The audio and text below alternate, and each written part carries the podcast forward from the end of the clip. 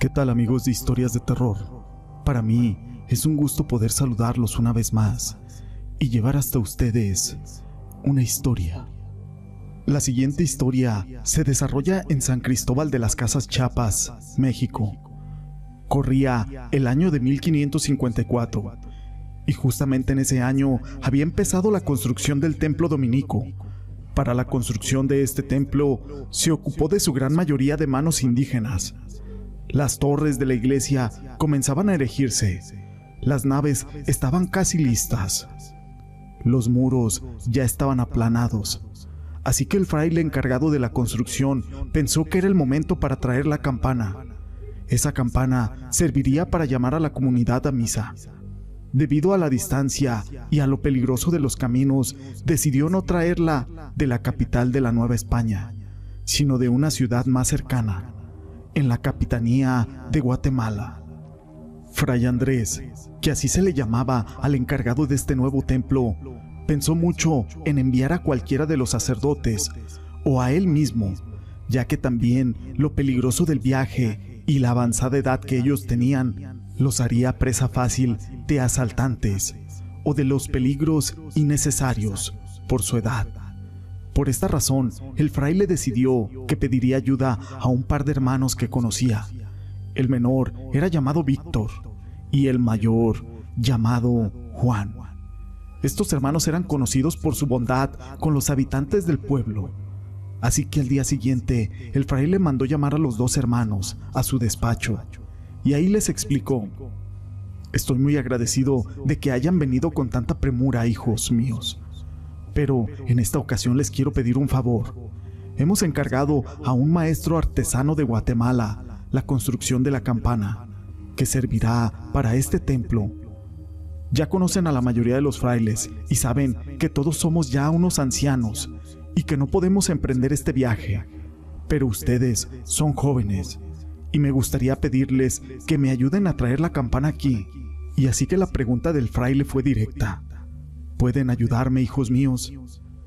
Inmediatamente, Víctor aceptó gustoso la petición de aquel sacerdote. Excelente, hijos, pues emprendan su viaje con mucho cuidado. Que Dios vaya con ustedes. Y por favor, cuídense mucho. Recuerden que el mundo no solamente está plagado de personas malas, sino también de espíritus malignos. Cuídense físicamente, pero cuiden más el alma. El sacerdote entregó a Víctor un papel que contenía la dirección del artesano. Dándole las gracias, nuevamente los acompañó hasta la entrada del templo. Víctor estaba muy emocionado. Dijo que no tenía que agradecer, ya que era la obligación que él tenía como creyente de ayudar en todo lo que pudiera. Esto lo dijo sin observar la cara que tenía su hermano, ya que él, al contrario, Juan se encontraba molesto por el encargo del sacerdote. Ambos hermanos partieron rumbo a la casa para preparar sus cosas para aquel viaje que sería al día siguiente. Por el camino, Víctor le preguntó a Juan, ¿qué tienes? Te noto muy pensativo. Juan, un poco malhumorado, le contestó, que él tenía planes para ir de fiesta con sus amigos al pueblo vecino y que ahora, por no saber decir que no, debía acompañarlo a él por una campana hasta Guatemala. Víctor prefirió no hacer caso de aquella propuesta de su hermano y muy de mañana partieron rumbo a Guatemala. Los dos montados a caballo. Víctor se sentía un poco culpable, ya que efectivamente no había pedido la opinión de su hermano y precisamente por eso trataba de llegar lo antes posible, para recuperar un poco de tiempo de vida de su hermano. Su viaje era largo, le esperaban cinco días de camino. El sendero se hacía ancho conforme se acercaban al pueblo y se hacía angosto después, tanto que tenían que cabalgar uno detrás del otro para evitar que el caballo se despeñara. Por las noches, por miedo a que los asaltaran en algún pueblo, decidían acampar en el camino. Uno dormía y el otro hacía guardia. Cuando por fin llegaron a Guatemala, se dieron cuenta que las construcciones eran muy similares a las de su pueblo, así que no se sentían fuera de casa, ya que las personas también eran muy amables. No obstante, para ellos eran desconocidos. Decidieron alojarse en la posada de la iglesia y desde ahí pudieron ver las grandes construcciones. Pasaron algunos minutos y después de desempacar todo de sus cuartos, los dos hermanos decidieron reunirse con el Padre Superior, el cual al verlos muy gustoso les dio un abrazo y les invitó a tomarse algo. Después de platicar un poco con el sacerdote y de ponerlo al tanto de su misión, este le pidió a un fraile que los acompañara a los dos hermanos a la casa del artesano. Cuando llegaron, notaron que la casa era muy lujosa. Tenía finos ornamentos hechos de plata y de oro en el jardín. Cuando tocaron a la puerta, salió un joven lleno de luz y de tranquilidad, el cual les dijo a los dos hermanos que pasaran al interior de la casa para poderles entregar su encargo. Los dos hermanos entraron a la casa y se dieron cuenta de que si por fuera era majestuosa, por dentro lo era aún más. Había muchos adornos de oro y de plata, y además metales preciosos, finos alajeros, anillos, cadenas, ángeles, representaciones y demás cosas hermosas hechas con metal. Los llevó hasta su taller, que al parecer era todo lo contrario a lo que habían visto. Era un taller muy humilde, lleno de herramientas, con algo de polvo, pero con mucho orden. El artesano los miró fijamente y les dijo, antes de entregarles esta campana, quiero advertirles algo. Deben de tener mucha fe, ya que de eso dependerá que ustedes permanezcan bien. Y en el camino del Señor necesito que sigan mis órdenes al pie de la letra, para que todo salga bien. Ustedes tendrán que regresar a su ciudad caminando. Sus caballos llegarán después de ustedes.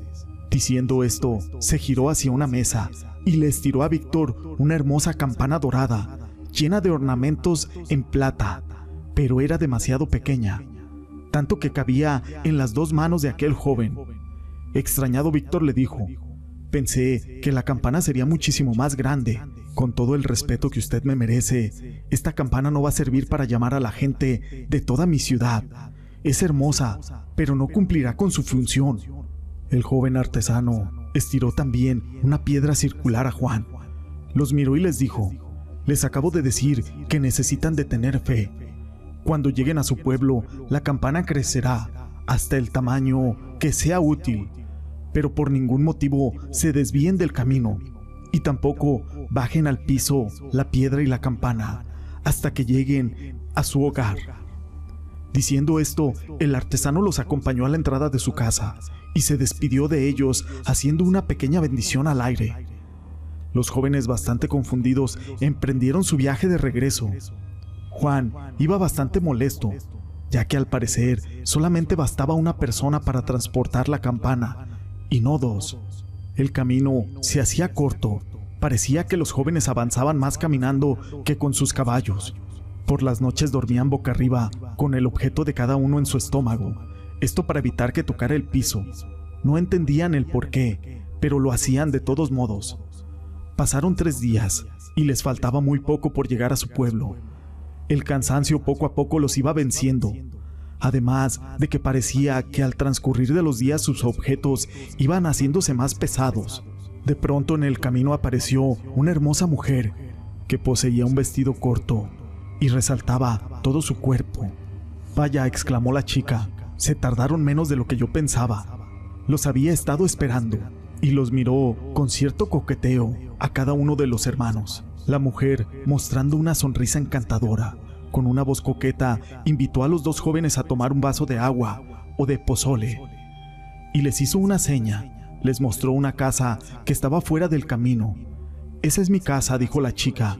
Si me acompañan, les podré invitar un vaso de lo que ustedes quieran, dijo mientras se mordía los labios.